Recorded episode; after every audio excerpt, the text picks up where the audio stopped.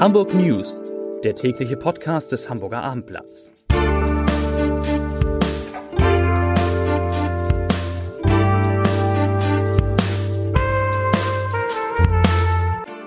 Herzlich willkommen. Mein Name ist Lars Heider und heute geht es um die Frage, wie schnell sich die Corona-Inzidenz in Hamburg verdoppelt hat. Weitere Themen. Tim Melzer schließt sein Restaurant Bullerei für drei Wochen. Bei einer Verfolgungsjagd in Hamburg gibt es mehrere Unfälle und das Hotel für Jahreszeiten verkauft 10.000 Flaschen Wein im Monat. Dazu gleich mehr. Zunächst aber wie immer die Top 3, die drei meistgelesenen Themen und Texte auf abendblatt.de. Auf Platz 3 verschärfte Maßnahmen. Diese Regeln gelten bald im Norden. Da geht es um Corona. Auf Platz 2 Tim Melzer. Darum müssen wir die Bullerei jetzt schließen. Und auf Platz 1 Lagerhallenbrand mit Gefahrstoffen neben Rebdachhaus. Das waren die Top 3 auf abendblatt.de. Wie stark die Omikron-Welle derzeit in Hamburg ist, sieht man, wenn man sich die Zahl der Neuinfektionen in den vergangenen sieben Tagen genau anschaut. Das waren nämlich 10.598 Fälle allein an diesem Freitag kamen 2011 hinzu. Die 7-Tage-Inzidenz steigt von 533,1 auf 556,5 Neuinfektionen je 100.000 Einwohner.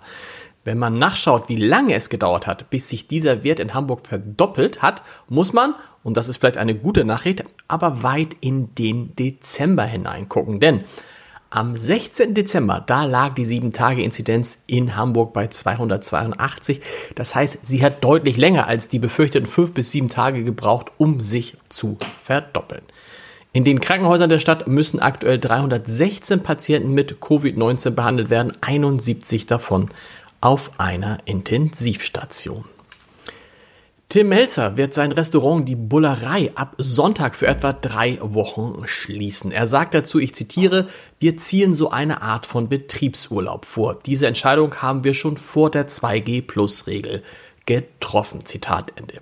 Diesen Schritt gehe man natürlich in Anbetracht der steigenden Corona-Zahlen. Melzer sagt, er habe Verständnis für die Regelung des Hamburger Senats, dass Geimpfte, die noch nicht geboostert sind, für einen Restaurantbesuch einen Schnelltest brauchen. Allerdings gäbe es derzeit noch zu wenig Schnelltestkapazitäten, was die Situation für die Gastronomie erschwere, denn seine Gäste, so Melzer, würden sich oft erst um 18 Uhr entscheiden, ob sie in ein Restaurant gehen oder nicht. Und da sei das Angebot für die Schnelltests noch nicht ausreichend. Das soll sich ändern. Er sei im Austausch mit anderem, mit einem Unternehmen, das eine Teststation vor seinem Restaurant aufbauen wolle, aber das dann natürlich nach den drei Wochen, in denen die Bullerei geschlossen ist. Wie gesagt, ab Sonntag. Rund ein Drittel der in Hamburg mit Corona infizierten Schülerinnen und Schüler hat sich einer Studie zufolge auch in der Schule angesteckt. Das hat eine Auswertung von 7165 zwischen August 2020 und Oktober 2021 von den Schulen an die Schulbehörde gemeldeten Infektionsfälle durch das Institut für Bildungsmonitoring und Qualitätsentwicklung ergeben. In dieser Studie heißt es, ich zitiere, größere schulische Ausbruchsgeschehen wurden nur selten beobachtet. Insgesamt deuten die Ergebnisse darauf hin, dass Infektionen im Schulkontext vermutlich in geringerem Umfang vorkommen als außerhalb. Zitat Ende. Die Corona-Fälle bei der Hamburger Polizei und der Feuerwehr nehmen nach Angaben der Innenbehörde zu. Inzwischen gäbe es bei der Polizei rund 180 Fälle, was bei einer Gesamtpersonalstärke von rund 11.300 Frauen und Männern rund 1,5 Prozent ausmacht. Das ist noch überschaubar.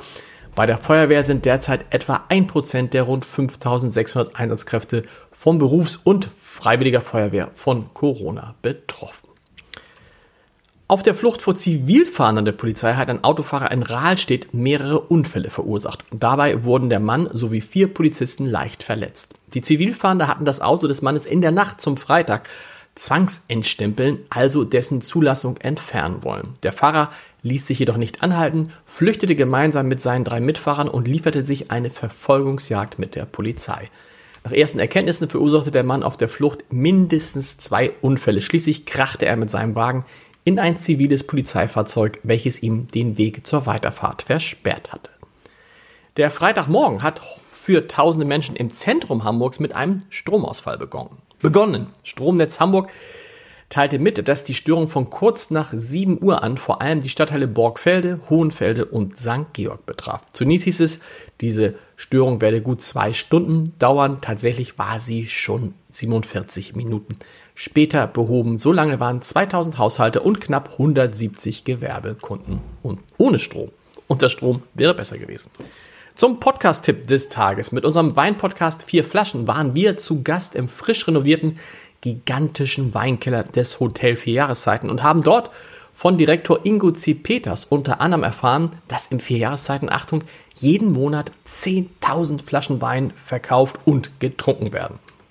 Im Test sind diesmal ein Weißburgunder, der Hauswein des Vier Jahreszeiten, ein Riesling und zwei unschlagbar günstige Rotweine. Hören Sie mal rein unter www.abendblatt.de slash podcast. Und morgen im gedruckten Abendblatt finden Sie Antworten auf wirklich alle Fragen, die sich im Moment rund um Corona, ums Impfen, Testen und Quarantänen stellen. Viel Spaß beim Lesen. Ich wünsche Ihnen einen schönen Feierabend und ein schönes Wochenende. Die Hamburg News gibt es wieder am Montag um 17 Uhr. Bis dahin. Tschüss.